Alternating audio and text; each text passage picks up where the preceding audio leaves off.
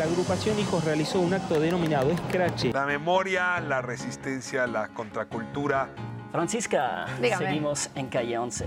Y los días van pasando y yo veo que se deshace hacia dónde va llegando este amor. Buenas noches, esto es Calle 11, este programa de revista alterno a cualquier tipo de desilusión. Hoy le estamos dedicando el programa a Chile, un país hermano, un país querido, Vamos a hablar sobre Kadima, que fue, es una artista que ha coleccionado objetos extraordinarios de la protesta, sobre todo en los momentos más complicados de la dictadura, y cómo esos objetos se van volviendo arte en el tiempo y ahora un documental. Vamos a hablar también con quienes dirigen la organización Hijos, allá en Chile, también acá en México, hijos de personas desaparecidas, cómo han transformado su realidad, su historia y su memoria a partir de una organización que sigue buscando verdad y justicia. Y el programa cierra con Francisca Valenzuela. Si no la ha escuchado, escúchela. Cantante chilena, famosísima, muy célebre y por fortuna aquí en Calle 11 nos comparte su talento. Comenzamos. No, no quiero saber y estamos tan cerca. ¡Órale! Las dudantes. ¿Cómo Hola, buenas noches. Ya con baile. ¿Sí? ¿Andan bailando? Ya, ya pongan su propio jingle aquí para bailar las dudantes. ¿Verdad? ¿Cuál sería la canción que pondrían? Jingle me suena además, no sé, siento que ya se acerca la fecha y algo navideño, podemos meterle y luego de Halloween y luego Día Muertos y luego, y así nos vamos cambiando nuestro Podríamos venir con el vestuario de cada. ¿Algún villancico favorito? La verdad es que el que se me viene a la mente es el, el camino de Belén. Sí me ven, sí me ven. El burrito sabaní. Sí. Oye, pues hoy traemos plazas como tema.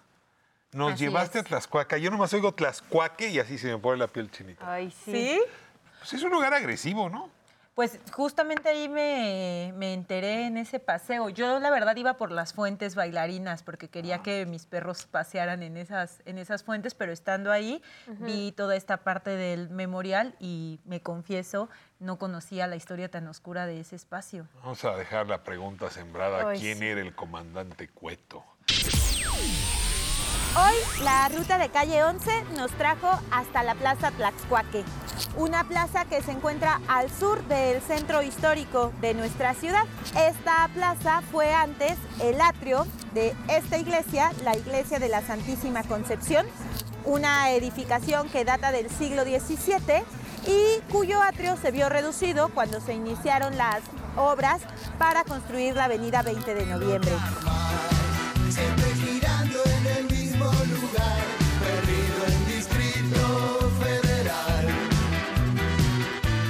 Como el 85% de mis cápsulas endudantes, este segmento llega a ustedes gracias a la guía de Lula y Hop.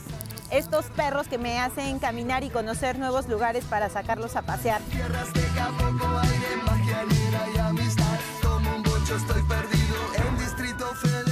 Esta Plaza Tlaxcuaque recientemente cambió su nombre al de Plaza de la Memoria y se convirtió en un espacio simbólico para honrar la memoria, pero también como una exigencia de justicia y no repetición a las múltiples víctimas que fueron privadas de la vida o violentadas de sus derechos en esta misma zona. Resulta que aquí, en otro tiempo, estuvo el edificio de la Dirección General de la Policía y Tránsito.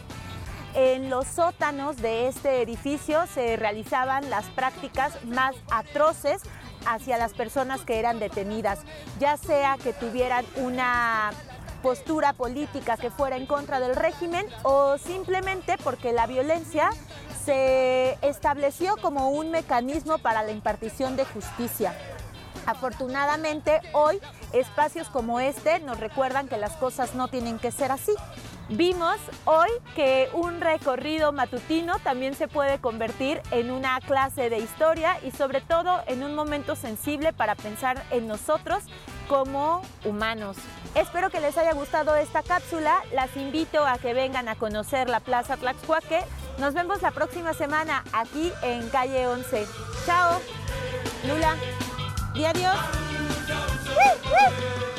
Yo sí tengo esta, esta idea de Tlaxcuaque como Un lugar donde Si te llevaba a sí. Te llevó, ¿no? Sí, te sí, llevó la trampa. Digo, podía ser porque bebías o porque estabas manifestándote o porque se era una escala antes de ir al campo militar número uno. Exacto, ahí fue donde surgió el temido tehuacanazo y esas cosas y esas prácticas horrendas, ahí empezaron, justo. Y, y el- esta placa la pusieron entre varias personas defensoras, ahí estaba también Alberto Ijar, que igual, este, y Maruca, que le mandamos un saludo. Estuvieron en el 71. Sí, Y ahí aparece este orangután, que es el comandante Cueto, que era Sí, el sí, director sí. de la policía justamente en 68. Pero justamente lo que, lo que mencionas, que está también ahí inscrito en esa placa, que lo mismo era porque eras una persona contraria al régimen y que eras por eso Sí, víctima. pero era una cosa política, ¿no? Como pero lo mismo político. que si te habías pasado un alto o Claro, habías no, estado no, no, tomando te en la vía acusado pública, de o sea, prostitución, en fin. O te querían acusar de otra cosa. Ahora, está linda la, plat- la plaza, pero no es como la reivindicación que merecería el espacio. Pues creo que, que no, pero a mí me parece importante que también las ciudades cuenten esa Claro. cosa, porque a veces nos quedamos como en el patrimonio Pero mira el contraste, que cultural. nos, el- mira el contraste que nos trajeron ¿A desde Santiago de Chile. O sea, justamente este lugar GAM, Sí. ahí en Santiago, ¿no? Exactamente. que es otra vez un lugar donde hubo gran represión, con una herida de memoria muy seria. Y la verdad, en Santiago se hicieron una cosa como monumental. Sí, cómo están reestructurando justo esto y no, no olvidan, ¿no? No olvides. Vamos, vamos a ver esta pieza, que quiero decirle que Ixel nos vino aquí a presumir y nosotros nos hemos dejado presumir, estamos muy contentos con esa oportunidad. Estuvo eh, algunos días en Santiago de Chile y se, se propuso, y lo logró muy bien, hacer algunos calles, pero calles en Santiago. Ah, es que si usted no conoce Santiago, esta es la oportunidad. Gracias, Ixel, nuestra guía de turistas. Hola, hola, dudantes y dudantas. En esta ocasión me tocó venir a Santiago de Chile. Es mi primera vez en Chile, así que ya les contaré.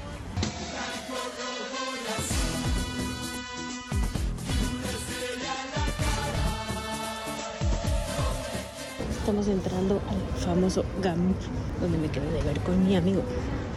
Y ya lo encontré.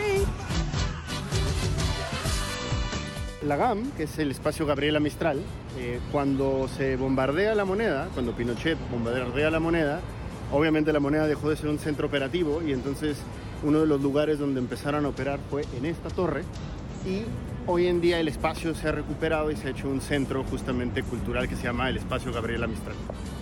Y estos son los murales de la GAM, que según Fernando, Sí, esa es interpretación mía. ¿eh? la No- interpretación de Fernando es que aquí están destazando el imperialismo. Y yo coincido, la verdad.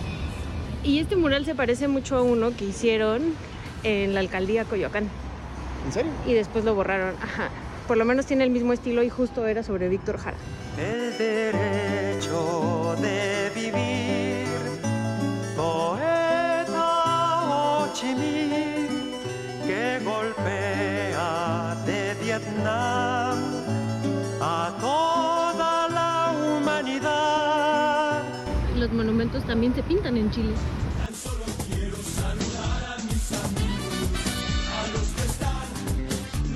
Atrás está el busto de Salvador Allende, atrás de Sí, gracias. que es más que un busto, ¿no? De busto tiene mucho más, mucho más cuerpo que tiene busto. piernas.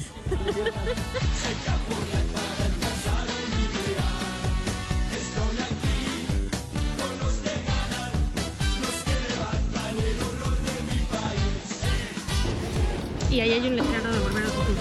Sí, pero dice, no, dice ¿qué dice? Hay más futuro que ¿Qué pasado. pasado? Este es el Cerro Santa Lucía donde se fundó Santiago.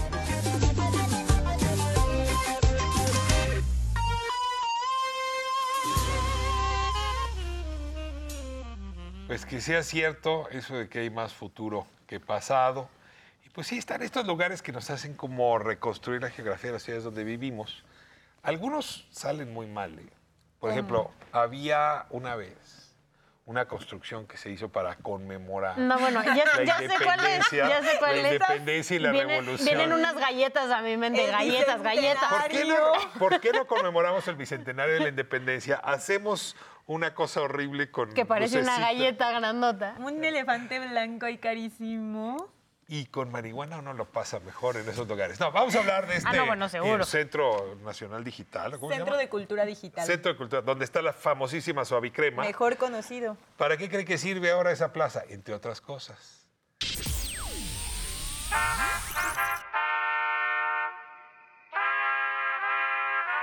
Nosotros estamos en Paseo de la Reforma y somos una asociación de mujeres en contra de la violencia. Vendemos productos de cannabis, se puede, pues de CBD, no cannabis, de CBD, como son las veladoras, las cremas. Ah, pues aquí tenemos de lavanda, veladora de mandarina, son aromáticas. Esta es nuestra crema. Esta, esta sirve para dolores musculares y es aromática y es relajante y es este hidratante.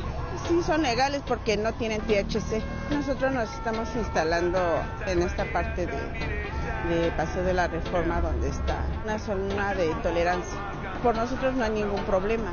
Lo hacemos para podernos apoyar ya que hay mucha mujer que sufre de la violencia por decir si la compañera ella este tiene un problema en su casa que a lo mejor no tiene marido tiene hijos ah bueno nosotros no le vamos a dar directamente así el dinero sino que se viene con nosotros a, a trabajar aquí y aquí nos apoyamos y de aquí mismo sacamos el, el gasto para cada una de nosotras. Gran, gran organización, la verdad el trabajo que hacen es interesante y pues en fin, el CBD lado- ayuda. Ajá, pero al lado hay un plantón donde sí hay THC, bastante, bastante de los otros churritos que sí traen.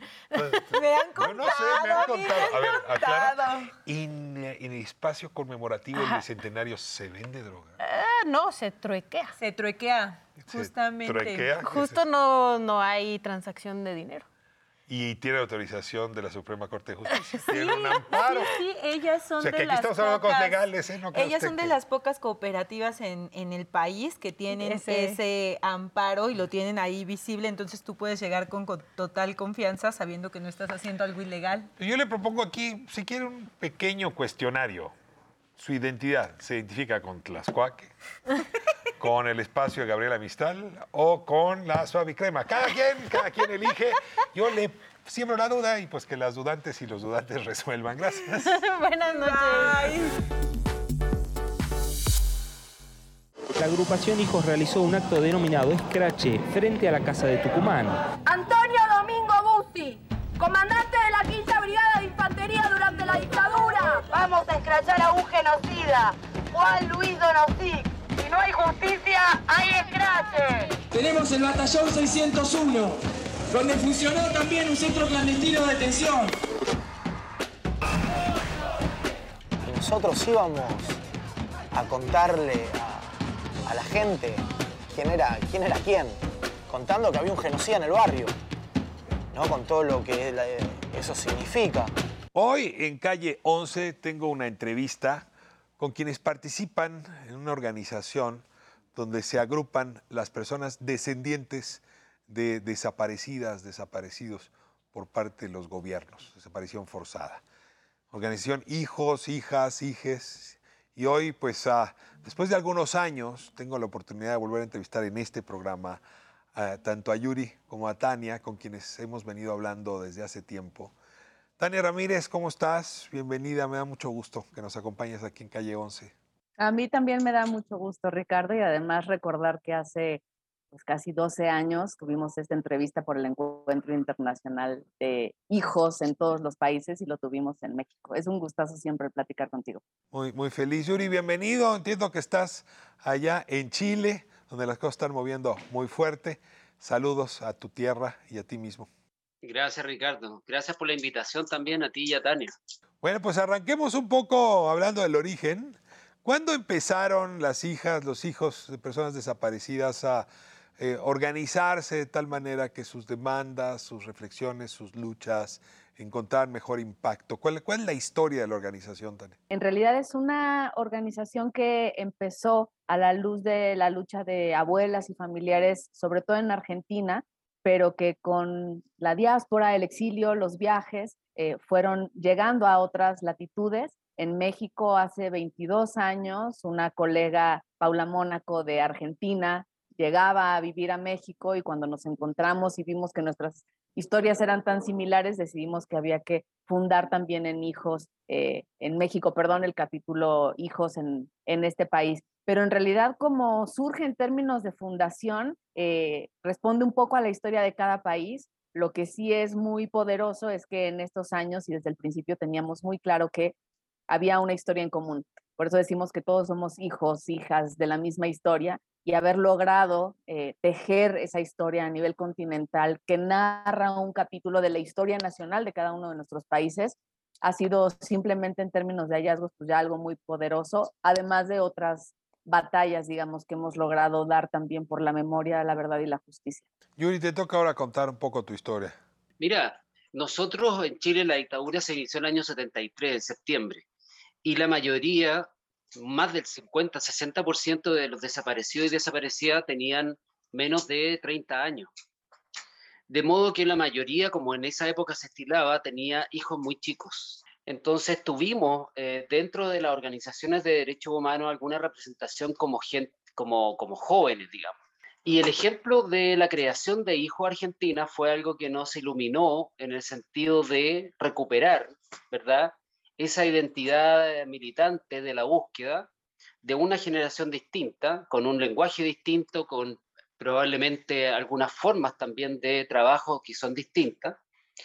Y eh, logramos aglutinarnos eh, muchísimos de los hijos que estuvimos mucho tiempo en las organizaciones, en, la, en, la, en las distintas agrupaciones, y también algunos hijos que venían del exilio, ¿sí? que también buscaban una, una, forma de trabajar en el tema de derechos humanos, pero no, no encontraban estas formas dentro de las agrupaciones clásicas. Un nombre que se nos ocurrió es una sigla que es HIJOS, que significaría Hijos por la identidad, la justicia, contra el olvido y el silencio.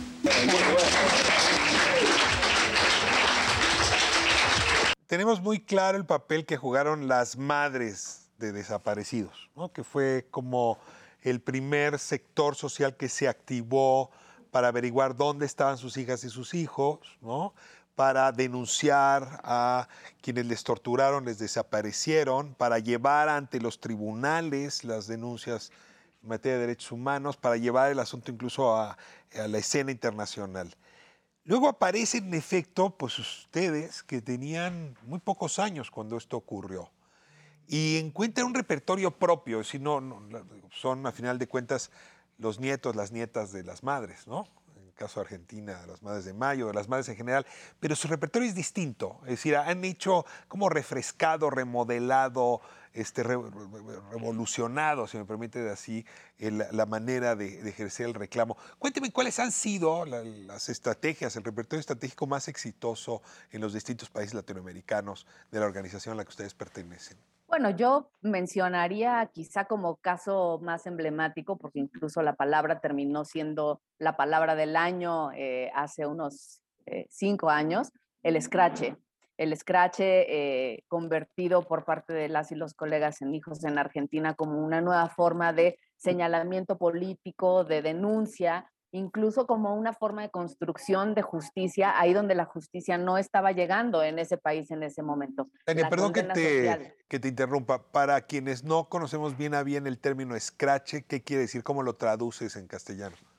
Está difícil, sí. En mexicano nos costó mucho pensar cómo podría ser eso. Es una especie de escarnio público, señalamiento, condena social llevar a la casa de los represores o a sus oficinas o a las instituciones encargadas de reprimir y de desaparecer personas, la condena, un poco bajo la lógica de si la justicia no va a ellos, nosotros vamos a ir hacia ellos y les vamos a señalar. Y esos señalamientos eran enormemente lúdicos, eran casi un carnaval, ¿no? Había bueno, Funa en el caso de Yuria eh, de Chile, ahora lo contarán, eh, pero había música, pancartas, toda una propuesta estética incluso de modificación de la señaléctica urbana para ir marcando, así como hay una señal de a 100 metros tope o cruce, a 100 metros genocida, y una colecta de la simpatía en las comunidades y en los barrios para decir, cerca suyo vive un represor o un genocida, no le venda leche, no le venda el azúcar. Si no puede la justicia hacerle un cerco, desde la sociedad construyámosle ese cerco que tendría que estar enfrentando detrás de las rejas y que la impunidad le ha permitido que no sea.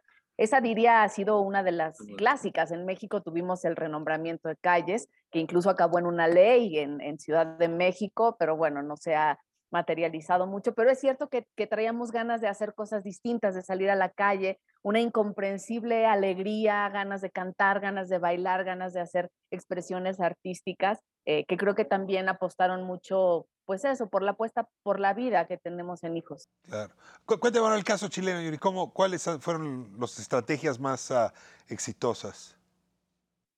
Bueno, en el caso nuestro yo diría que también la FUNA, que es exactamente lo mismo que cuenta Tania, y que los hijos en Argentina llamaban Scratch. Y yo te diría que básicamente el origen, por lo menos en Chile, tiene una cuestión que es bien fundamental, que es que cuando Pinochet estuvo detenido en Londres y lo trae de vuelta la democracia, eh, se produce ahí una, una fractura muy evidente entre la sociedad civil, ¿no es cierto?, y quienes estaban eh, eh, dirigiendo los destinos del país. Porque vimos ahí una tragedia en el fondo, porque era, era evidente esta distancia, ¿verdad?, entre lo que requerían los familiares sobre verdad, justicia, memoria y reparación y lo que el Estado estaba dispuesto a entregar en ese momento. Entonces, nosotros eh, con las FUNAS lo que hacíamos exactamente lo mismo, íbamos a la oficina, lugares de trabajo, íbamos a, a los lugares, a los barrios donde vivían, y la consigna nuestra era, es todavía que si no hay justicia hay FUNA, yo diría que ese es uno de los eh, legados eh, más fundamentales de hijos en el sentido de la movilización social. Entonces el Scratch no sirvió mucho, pero hoy día nosotros hemos perseguido también eh, en los procesos penales, con todas las dificultades y toda la, la, la, política de impunidad, entre comillas, que mantienen todavía los tribunales al aplicar legislaciones que no están en relación con los tratados internacionales, eh, nosotros hemos levantado desde ahí también esta necesidad de seguir trabajando en los temas de, eh, de búsqueda, porque en un principio la búsqueda era material, es decir, eh, todavía nuestra consigna vivos se lo llevaron vivos los queremos, pero después de 50 años es imprescindible también que esa constancia de, la, de lo que ocurrió como hecho histórico, de la verdad que se puede construir también ahí y de la verdad que es necesaria para restituir la dignidad de nuestros familiares, eh, es imprescindible en la lucha que estamos dando hijos hoy día también. Es decir, no solo en la calle, sino que también en los espacios, eh, digamos, donde eh, espacios más formales, ¿no es cierto?, de búsqueda o de lucha por los derechos humanos. 30.000 compañeros desaparecidos.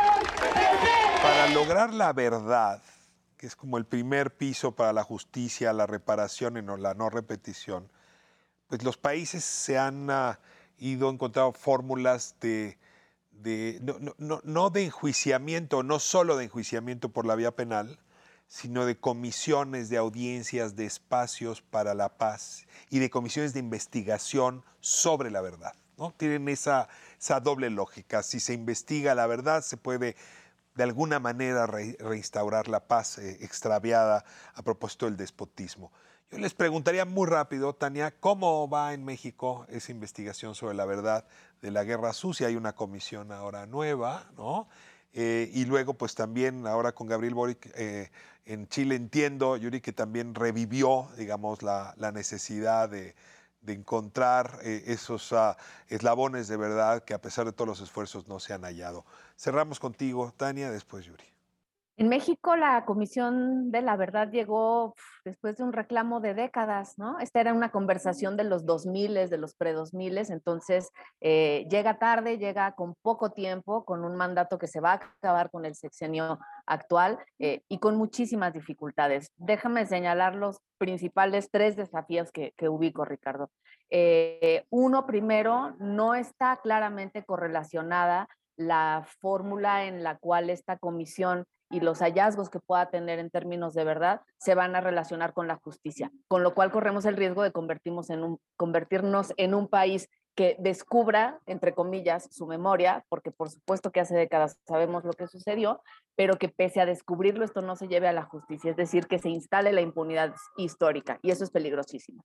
¿Cuál otro de los riesgos tenemos? Eh, una tendencia a una suerte de... Eh, coqueteo con la idea de la reconciliación. ¿no? Proponer la reconciliación a, priori, querer que militares y sobrevivientes nos demos la mano, pues como si aquí no hubiera pasado algo que tiene que ser procesado, ¿no? Eh, no quiero decir con esto que los procesos de reconciliación no sean posibles o incluso válidos, pero no hay síntesis sin análisis, ¿no? Y si no ha habido todo un proceso de análisis de la verdad histórica y de la concatenación con la justicia, es decir, todavía hay personas vivas responsables, probablemente incluso en algún cargo público. No podemos acudir a, una, eh, a un cierre rápido de esta historia solamente porque se acaba el sexenio y hay que regalarle a México un evento de transformación sin haberle dado todo su peso a lo que esto implica y sobre todo cuando seguimos sin saber, y este creo que es el tercer desafío y el más duro, Ricardo, por más que hayamos entrado al campo militar número uno, por más que estén avanzando las investigaciones, seguimos sin saber dónde están nuestros familiares. Entonces estamos en ese enclave que abre una oportunidad histórica, sin duda, pero que enfrenta una coyuntura muy compleja después de la cual quizá no tengamos los resultados que se deben. Muchas gracias, Tania. Yuri, un minuto. Mira, em, los temas de derechos humanos desafortunadamente han estado forzados a la reconciliación pero esa reconciliación nunca ha estado en, los parámetros de la reparación, que es lo más importante para las víctimas y especialmente para aquellas personas que no están. Porque con, la desaparición se les sustrae también no, es solamente el cuerpo físico, sino, sino que además la identidad, la militancia, su trabajo, su vida.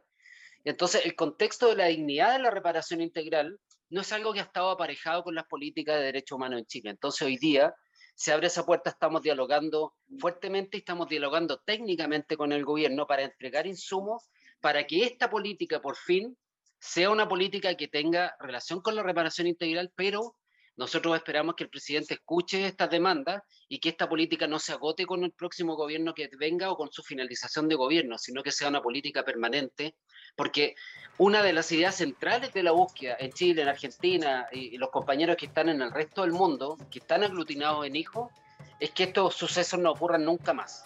Y para que no ocurran nunca más, los estados tienen que ser, en este sentido, son claves para comprender que el delito fue cometido por ellos y por lo tanto la resolución de ese delito, de ese crimen, también tiene que estar resuelto con ellos, con todos los medios materiales que eso requiera.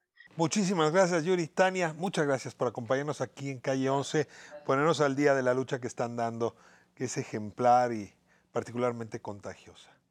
Un abrazo muy fuerte. Gracias, abrazos igual. No olvidamos, no perdonamos, no nos reconciliamos. 30.000 compañeros detenidos desaparecidos.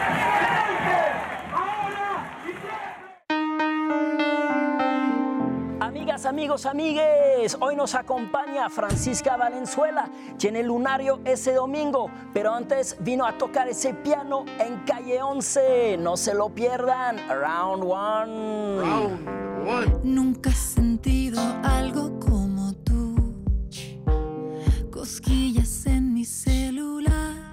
Francisca Valenzuela. Bienvenida en Calle 11. Muchas gracias por la invitación. Con este piano, aún los televidentes, las televidentas no escuchan tu voz con el piano, pero ahí lo, harán. en breve lo harán. Lo harán. O sea que tú no eres de esas artistas, de esos artistas que trabajan en, el, en la computadora.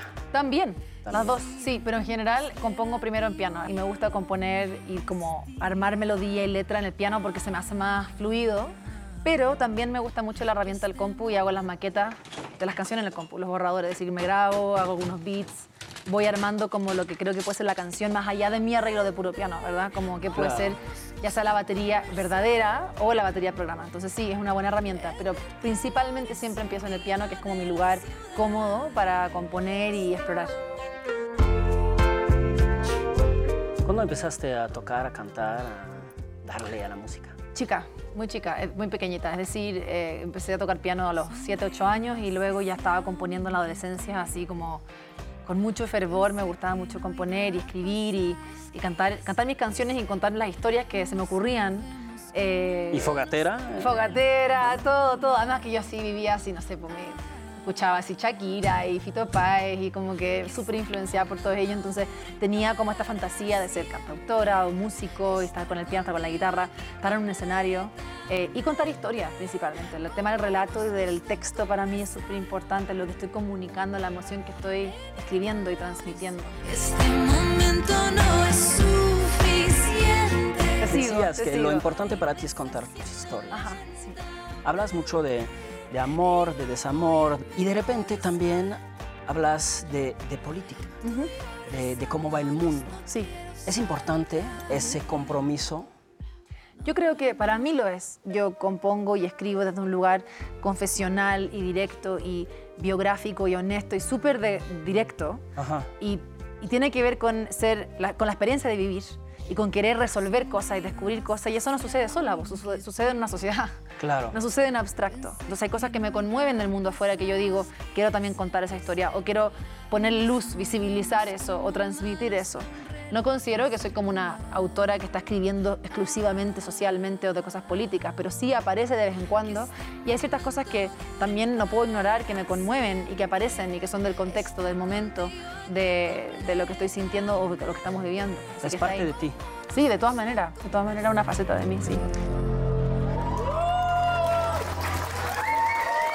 Muchas gracias. La memoria, la resistencia, la contracultura son fórmulas que tiene el ser humano para enfrentar actos represivos, sistemas autoritarios, épocas oscuras. Cada país ha tenido las propias, cada sociedad las ha tenido. Chile las tuvo y ahora hay un documental justamente ahora con el Festival de Docs, eh, El tiempo contenido, que además el título me encantó. Porque es en los dos sentidos, lo que contiene el tiempo y el tiempo que estuvo contenido durante las épocas complicadas. Vamos a comenzar con la primera palabra. ¿Quién es Cadima? Cuéntenos para México y la audiencia mexicana, ¿quién es Cadima? Eh, bueno, Antonio Cadima es un artista del margen, totalmente del margen, que hace más de cuatro décadas tiene activo un espacio contracultural llamado el Taller Sol, eh, un espacio totalmente autónomo y que apoyó los procesos de, de acción cultural en, en- la dictadura chilena, eh, concentrando en ese espacio miles de archivos de esta memoria contracultural de, en diversos formatos, eh, serigrafías, póster de serigrafía, eh, películas, discos, fotografías, una serie de objetos que datan de esta época, pero también algo súper importante es que para la historia oficial es una época de apagón cultural. Sin embargo, en este espacio autónomo eh, existe ahí la antítesis de este apagón cultural, ¿no? Había mucha acción, pero siempre desde el margen, desde el underground también, y apoyando a diversas organizaciones sociales, eh, especialmente vinculadas a los derechos humanos y, y en defensa, por supuesto, y en- no solo en defensa, también en defensa y en, en enunciación ¿no? de las desapariciones y de las violaciones que estaban ocurriendo en nuestro país en dictadura. Los seres humanos somos perennes. ¿no? Los gorilas se van. ¿no? Los militares se han ido ya mucho, los generales en, aquel, en aquella época oscura, en aquel apagón. También quienes se rebelaron con la canción y con los escritos, y- en fin. Pero los objetos se quedan hablando. Yo, yo quisiera un poco que nos hablaran de los objetos, ¿no? Como pues como instrumentos de resistencia o como instrumentos de memoria y resistencia. ¿Qué objetos están en esa colección de Cadima que ahora dieron origen al documental? Principalmente existe en el Taller Sol eh, el archivo Memorias de Resistencia Taller Sol entre 1977 y 1990. Eh, son miles de serigrafías, mayoritariamente realizadas por, por Antonio. Pero en este trabajo de, de archivar y, y que todo se ha ido aprendiendo en el camino, ¿cierto? De cómo archivar los documentos, han llegado eh, distintos documentos de otros países y, y se empieza a armar como una colectividad en cuanto al, al- al objeto, ¿cierto? La serigrafía eh, como ente de narración también. Narra procesos culturales, narra la resistencia cultural en ese momento. Entonces, eh, de alguna forma se convierte en nuestra película como eh, el resguardo mayor que tiene el Taller Sol en este momento, ¿cierto? Ahora, no, no es ah, el primer esfuerzo. Al revés, es muy impresionante en América Latina como en los distintos momentos de apagón, ¿no? de- me encantó el pero sí de, de represión, y hablo, puede ser los años 40, puede ser los años 50, puede ser Brasil, puede ser Perú, puede ser los años 70, puede ser Chile, puede ser México 68, vamos a encontrar estos ejercicios de resistencia. Si hay un continuo latinoamericano sobre esta temática, eh, te, te- te preguntaría si, si espejearon, si se asomaron al espejo de otros países y otras experiencias para construir este documental. Mm.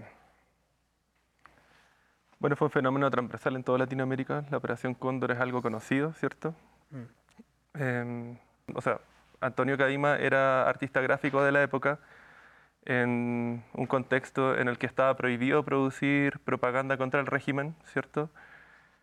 Y te podían pasar por justicia militar. Entonces era una actividad clandestina en la que tú tenías que producir esta gráfica, esta comunicación, digamos, para distintas organizaciones, sindicatos, etcétera, eh, de manera muy oculta también, ¿cierto?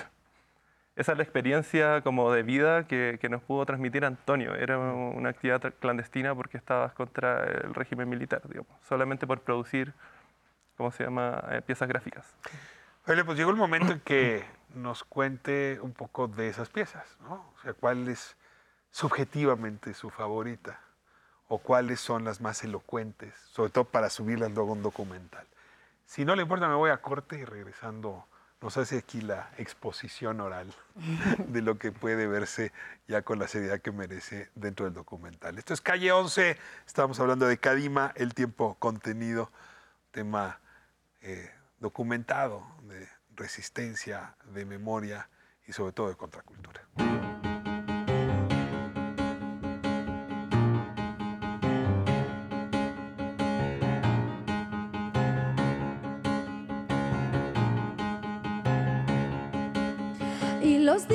Pasando y yo veo que se deshace hacia dónde va llegando este amor.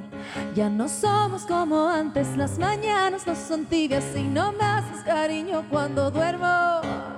Y yo busco en tu mirada una señal que me muestre que esto no va a cambiar. Porque ay, que dolería si tú ya no estuvieras. al despertar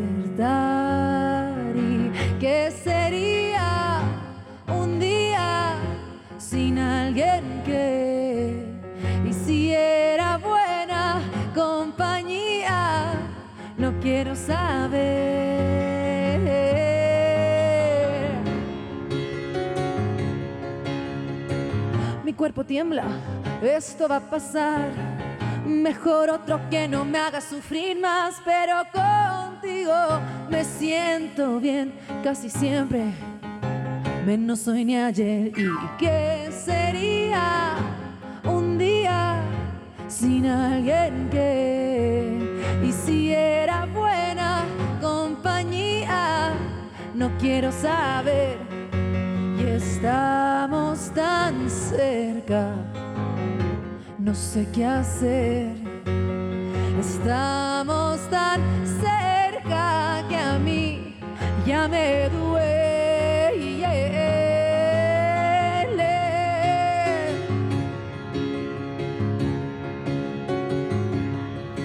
Y los días van pasando y yo veo que se deshace hacia dónde va llegando ya no somos los de antes, no. Los de antes.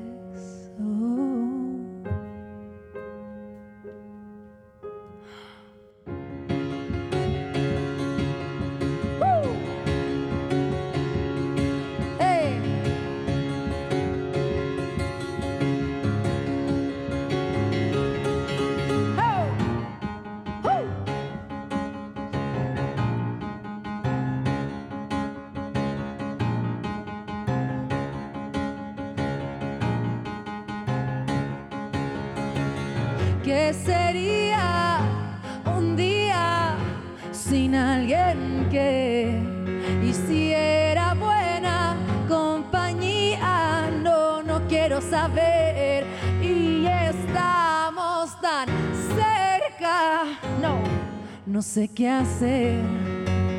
Estamos tan cerca que a mí ya me duele, ya me duele, me duele.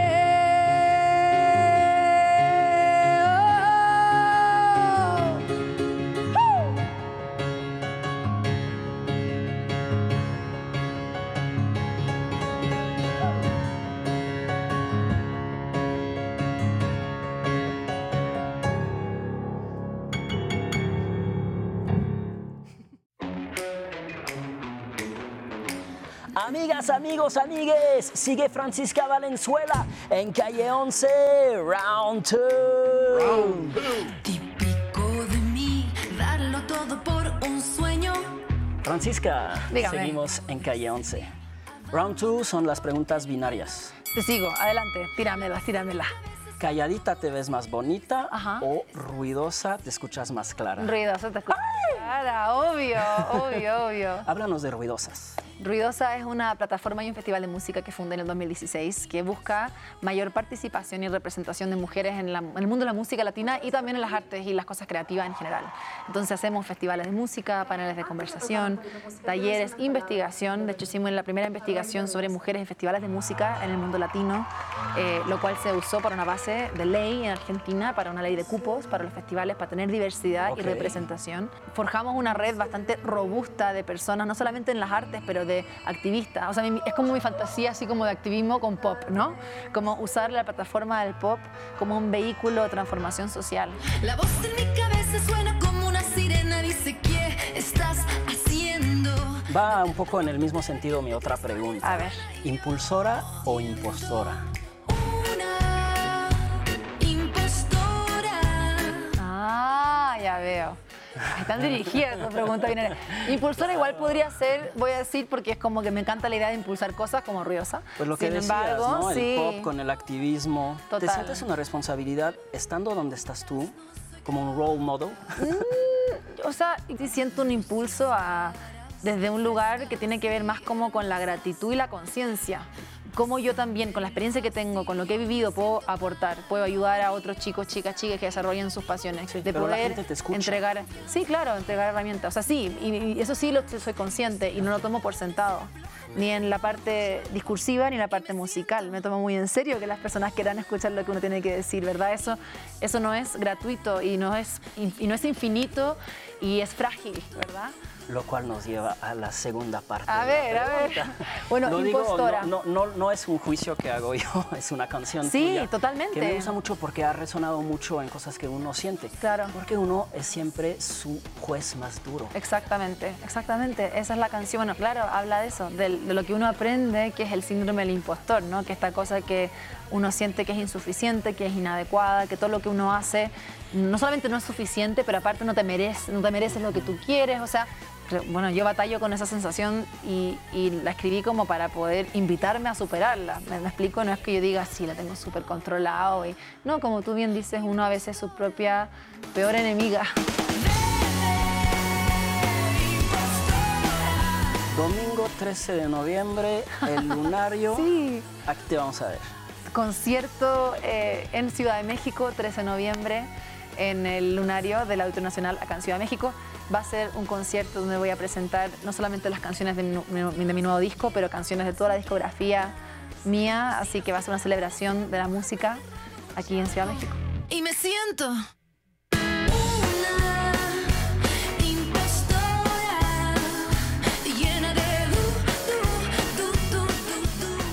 Bueno, estamos hablando de los documentales que están ahora en Docs MX. Viene desde Chile, son unos consentidos. Es ah, sobre, eh, digamos, un conjunto de serigrafías de objetos artísticos que se fueron produciendo a, a contracorriente en la época del régimen milita- militar de Pinochet en Chile. Y ah, está con nosotros Fabiola Flores. Le decía yo antes de irnos a corte que si podía como colocar aquí verbalmente algunos de sus objetos favoritos de Antonio Cadima y que, y que tuvieron papel protagonista en el documento. Eh, dentro de los documentos favoritos que creo que conectan de distintas maneras con el documental, eh, son los vinculados a los movimientos estudiantiles. Recordar que en Chile, eh, hace tres años, en el contexto de- del estallido social, todo comenzó con los movimientos estudiantiles y Antonio Cadima en el Taller Sol tiene documentos que conectan con esa historia como si fuera cíclico. Em, y además de eso, en, el momento de rodaje del documental, podemos, a través de- del sonido de la emisoria radial, conectar con esos episodios de los movimientos estudiantiles. O sea, está el documento en el taller, eh, en el documental se puede escuchar a través de la radioemisora lo que está pasando con el movimiento estudiantil y, bueno, dentro del proceso de rodaje, en un momento Cadima cruza el estallido social que desemboca luego de, las de los movimientos secundarios en, en Chile. Entonces ahí hay una conexión súper interesante. Ahora, Chile, como cualquier otro país, ha tenido no movimientos, sino ciclos de movimientos. ¿no? Y, y la verdad, la proximidad emocional, sentimental que hay entre México y Chile hace que hayamos estado aquí pues, muy atentos desde a los movimientos estudiantiles más recientes de los pingüinitos, ¿no? hasta, digamos que ahora dio pues ya hasta un presidente de la República, eh, eh, un presidente de Chile, pero también a, a- a- a los movimientos más recientes, ¿no? de democratización, por la- el reclamo de una nueva constitución, ahora el referéndum que salió pues como salió y la nueva discusión. Este documental que hace historia, al mismo tiempo está siendo presente, al mismo tiempo está hablando del futuro. Ahora ayúdenme un poco a hacer ese puente en la historia que ustedes construyeron con, con Kadima. Tiene que ver con, con, eh, la manera en que decidimos observar a Kadima en su cotidianidad, porque su cotidianidad eh, está llena de memoria, las paredes tienen memoria, están los archivos por los pasillos, o sea, en, la habitación que se determina para el archivo de la resistencia. Entonces, eh, vamos viendo cómo Kadima eh, habita ¿cierto? el Taller Sol en su rol de director, artista y gestor cultural.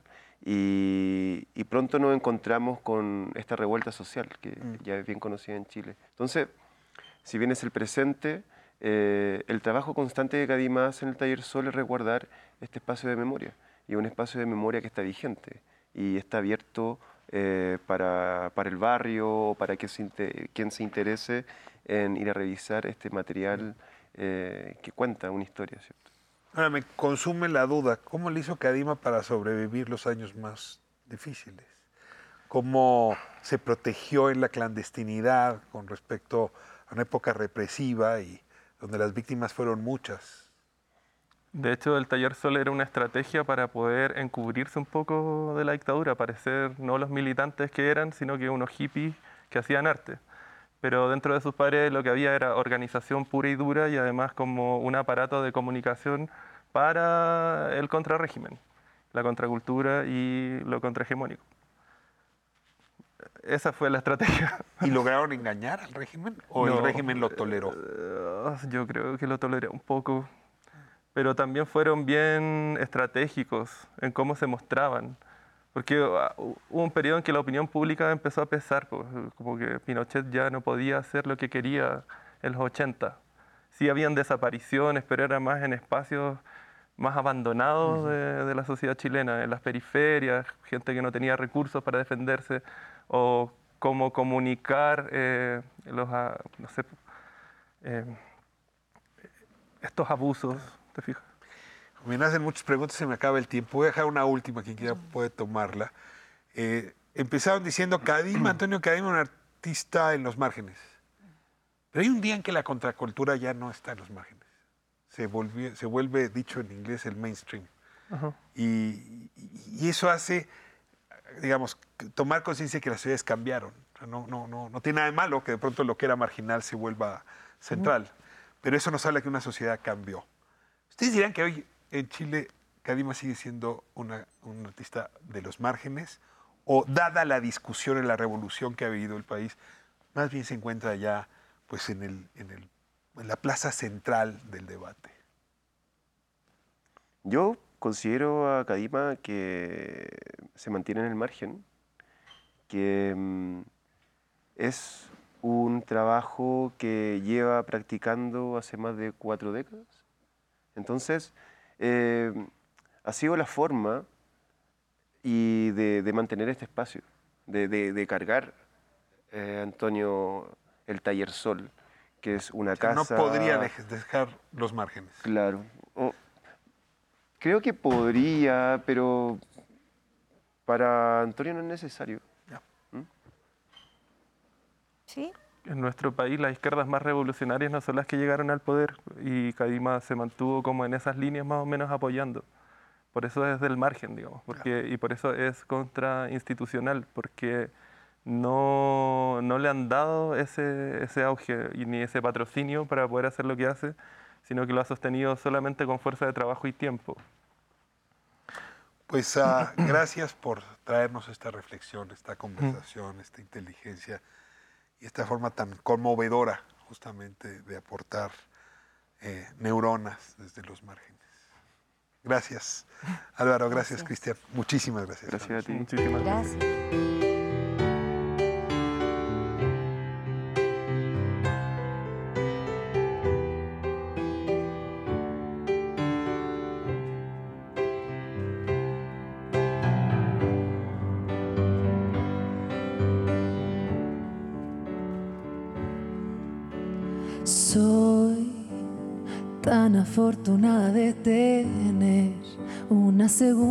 piel para recorrer.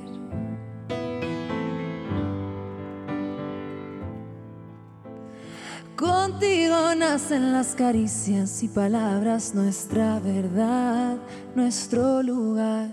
Conozco tu boca como mis manos. Conozco tu mano y la siento mía. Caricias y miradas infinitas voy a estar con lo que puedo darte. Amor es amor. Y entre palabras y caricias y miradas infinitas voy a estar con lo que puedo dar. Amor es amor, es amor. Es que contigo soy yo. Es que contigo soy yo. Sin explicación.